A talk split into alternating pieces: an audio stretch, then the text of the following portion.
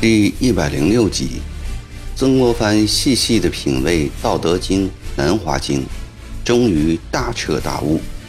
播音：微信哥。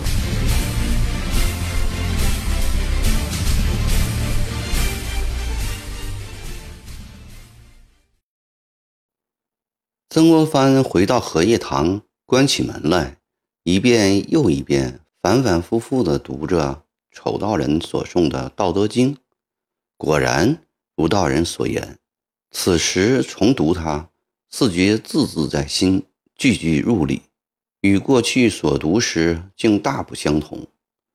曾国藩早在雁门师手里就读过《道德经》，这部仅止五千言的道家经典，他从小便能够倒背如流。进翰林院后，在静海师的指点下，他再次下功夫研读它。这是一部处处充满着哲理智慧的著作，他曾给予曾国藩以极大的教益，类似于“合抱之木，生于毫末；九成之才，起于垒土；千里之行，始于足下”等格言，他笃信之。而对于该书退让、柔弱、不敢为天下先的主旨，仕途顺遂的洪翰林则不能接受。那时的曾国藩一心一意信仰孔孟学说，要以儒家思想来入世整治。对自身的修养，他尊奉的是天行健，君子自强不息；对社会，他尊奉的是以天下为己任。也正是靠这种持身谨言、奋发向上。关心国事，留意民情，使他赢得了君王和同僚的信赖，在官场上春风得意，扶摇直上。咸丰二年间，正处于顺利向上攀援的礼部侍郎，坚决地相信治乱世需用重点的古训，以及从严治军的必要性，虽由孔孟儒家弟子一变。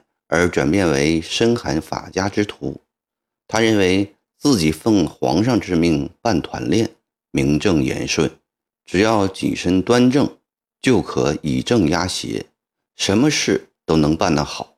谁知大谬不然，这位金马门里的才子，六部堂官中的干吏，在严酷的现实中处处碰壁，事事不顺。这一年多来。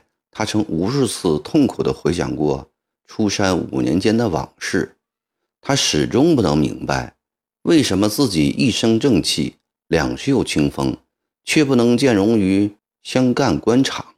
为什么对皇上忠心耿耿，却招来元老重臣的记恨？甚至连皇上本人也不能完全放心？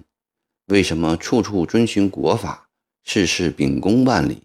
事实上，却常常行不通呢。他心里充满着委屈，心情郁结不解，日积月累，终于酿成大病。这一年里，他又从头至尾读了《左传》《史记》《汉书》《资治通鉴》，希望从这些史学名著中窥测前人处世行事的诀窍，从中获取借鉴。但这些前史。并没有给予他解开郁结的钥匙，反而使他更加痛苦不堪。前人遵法度而动，成就辉煌，偏偏我曾国藩就不能成功。他也想到了老庄，甚至还想到了禅学空门。但是他一个以捍卫孔孟明教为职职的朝廷重臣，一个以评判中兴为目标的三军统帅，能从老庄？消极遁世的学术中求得解脱吗？不，这对他来说是绝对不可能的。这些日子，在实实在在的民事军旅中，亲身体验了许多次成功与失败的帮办团练大臣，通过细细的品味、慢慢的咀嚼，终于探得了这部道家经典的奥秘。这部貌似出世的书。其实全是谈的入世的道理，只不过孔孟是直接的，老子则主张以迂回的方式去达到目的。深寒崇尚以强制强，老子则认为柔胜刚，弱胜强，天下之至柔，驰骋天下之至坚。江河所以百谷王者，以其善下之。这句话说的多么深刻！老子真是把个天下竞争之术揣摩得最为深透的大智者。曾国藩想起在长沙与绿营拒语斗法，与湖南官场的卓锐不和；想起在南昌以纯取脉、运光臣的争强斗胜，这一切。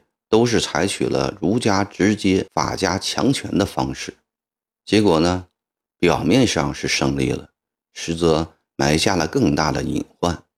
又如参清德、参陈启迈、越包代祖、包揽干预种种情事，办理之时固然痛快干脆，却没有想到锋芒毕露、刚烈太甚，伤害了清德、陈启迈的上上下下。左左右右，无形中给自己设置了许多障碍。这些隐患与障碍，如果不是自己亲身体验过，在书斋里，在六部签押房里，是无论如何也设想不到的。他们对事业的损害，大大的超过了一时的风光和快意。既然直接的以强对强的手段有时不能行得通，而迂回的、间接的。柔弱的方式也可以达到目的，战胜强者，且不至于留下隐患。为什么不采用呢？少年时代记住的诸如“大方无余”“大音希声”“大象无形”“大巧若拙”的话，过去一直似懂非懂，现在一下子豁然开朗了。这些年来，以官场内部以及与绿营的争斗。其实都是一种有余之方，有声之音，有形之象，似巧实拙。真正的大方、大象、大巧不是这样的，他要做到全无形迹之嫌，全无斧凿之功。人之生也柔弱，其死也坚强；草木之生也柔弱，其死也枯槁。柔弱，柔弱。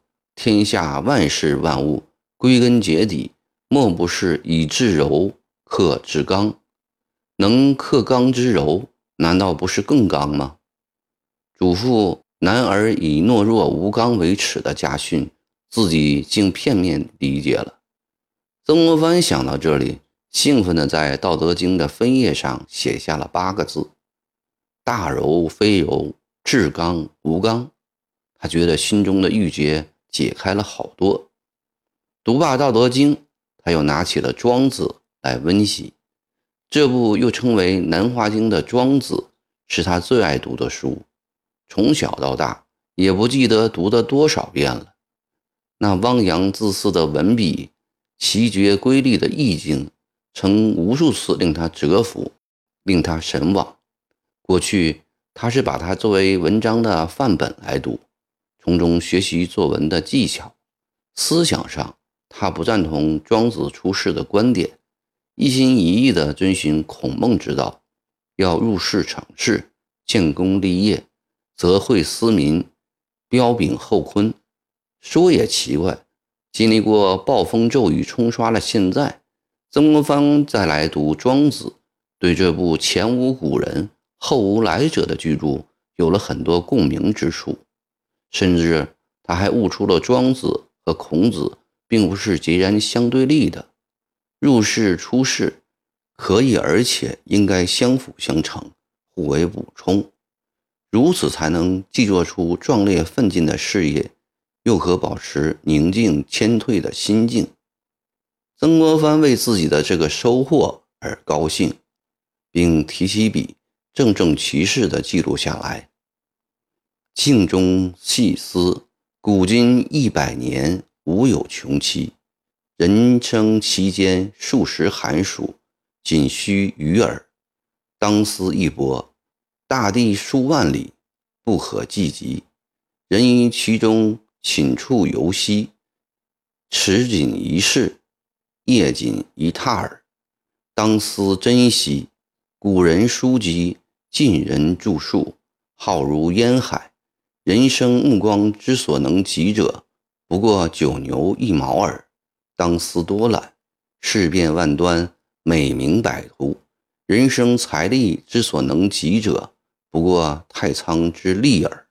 当思奋争，然知天之长，而无所利者短，则忧患横逆之来，当少忍以待其定；知地之大，而无所居者小，则欲荣利争夺之境，当退让以守其辞。老庄深奥的哲理，如一道梯子，使曾国藩从百思不解的委屈苦恼深渊中。踏着他走了出来，身心日渐好转了。这天夜里，曾国藩收到了胡林翼由武昌寄来的信，信上说浙江危急，朝廷有调湘勇入浙的动议，他已向皇上奏明，请命曾国藩再度夺情出山，统帅湘勇援浙，为加强此奏的分量。他说服了官文会贤拜发，曾国藩从心里感激胡林翼对自己的关心和照顾，在这样的时候能仗义上书请诏复出，简直有再生之德。尤为难得的是，他能说动名为支持湘勇、实则嫉妒汉人的满族权贵官文一起会贤，真是个用心良苦、谋划周到。湖北能有今天的局面，湘勇能在江西走出低谷，全凭着武昌城内官湖水乳交融的合作。此刻，曾国藩的脑子里浮起了胡林翼屈身事关文的往事。关文是满洲正白旗人，出身军人世家，年纪轻轻便做了殿前蓝羽侍卫、吕谦字头等代位。初为广州汉军副都统，走的是满洲贵族子弟的特权道路，一帆风顺，青云直上。杨沛被撤职后，他由荆州将军任上调湖广总督。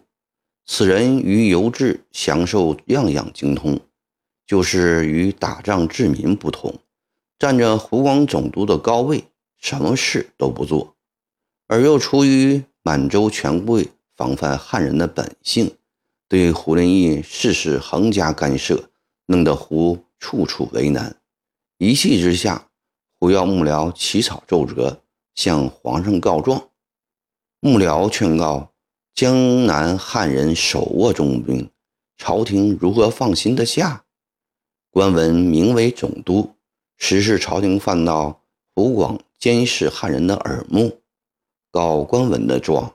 只会徒增皇上的反感。最好的方法是取得官文的支持，督府同心，共成大业。胡林翼经此指点，立即醒悟。不久，官文三十岁的六姨太生日，总督衙门向武昌官场大发请柬，要为六姨太热闹一番。谁知湖南司道府县的大部分官员。平日对关文都无好感，耻于为一个年轻的姨太太祝寿。生日这天，日上三高了，总督衙门还冷冷清清。关文心里着急，六姨太气得嘤嘤哭泣。将近正午了，武昌城里的重要官员仍无一人登门，关文无法，只得降尊于贵，派人四处再请。正在这时，一辆利尼大轿抬来，前面仪仗森严，后面跟着几辆花泥绣轿。一个家丁飞奔过来，递上一个名次。管家接过一看，上面赫然写着“上面赫然写着湖北巡抚胡林翼的大名。管家喜出望外，连忙进府报告官文。官文欢喜异常，来到大门外迎接。胡林翼不但自己来了，还带来了老母和正妻静娟夫人，以太太之礼给六姨太送了一份厚礼。六姨太破涕为笑，在二门外恭迎胡家太夫人夫人。听说巡抚以如此隆重的礼仪庆贺关文六姨太的生日，不到一个时辰，湖北藩司、聂司、粮道、盐道、汉阳知府、武昌知府全部来齐了。六姨太得了一个全脸面。宴席上，胡太夫人、敬娟夫人。竟选些好听的话恭维六姨太，把个六姨太喜得合不上嘴。临别时，胡太夫人又郑重邀请六姨太到巡抚衙门去做客，六姨太乐滋滋地接受了。第二天一早，一辆花泥大轿将六姨太抬进巡抚衙门，胡太夫人、敬娟夫人设盛宴款待，陪着玩牌、听曲。扯家常，六姨太自幼丧母，见胡太夫人这样喜欢她，便认胡太夫人为母。胡太夫人高高兴兴地收下了这个义女，又叫她拜见了兄长胡林翼。胡太夫人送给六姨太一副金镯、金耳环、金戒指，算是给义女的见面礼。六姨太回府后，在枕边对着关文。说起胡家母子的千好万好，并说从今以后两家认了亲就是一家了，就不要再为难胡林翼了。关文对这个娇媚聪明的刘姨太向来百依百顺，果然从此再不给胡林翼找茬子了，军事民事全付与胡林翼一手办理，他只在上面画诺而已，而胡林翼。也表面上对他尊敬顺从，武昌城里督府关系之亲密，为全国之首。先前，曾国藩听到关胡这段故事后，置之一笑。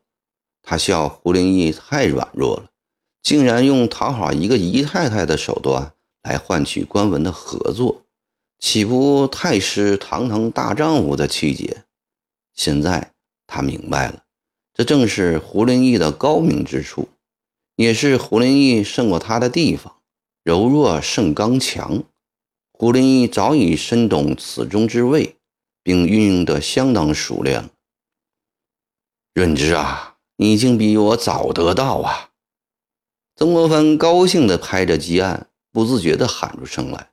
这一拍不打紧，把一支正燃着的蜡烛给震倒了。恰巧跌在摊开的《道德经》上，曾国藩心疼地抚摸着，却意外地在一个残缺的夹缝之中发现了一块薄薄的白绢。他小心地将白绢抽出，见上面写着几行字：“笛声侍郎大人麾下，山人有幸又与大人相晤，只是面容为山火所毁。”不知惊吓故人否？常思以陌路相接谈，或更少成见耿祖，故未能相认。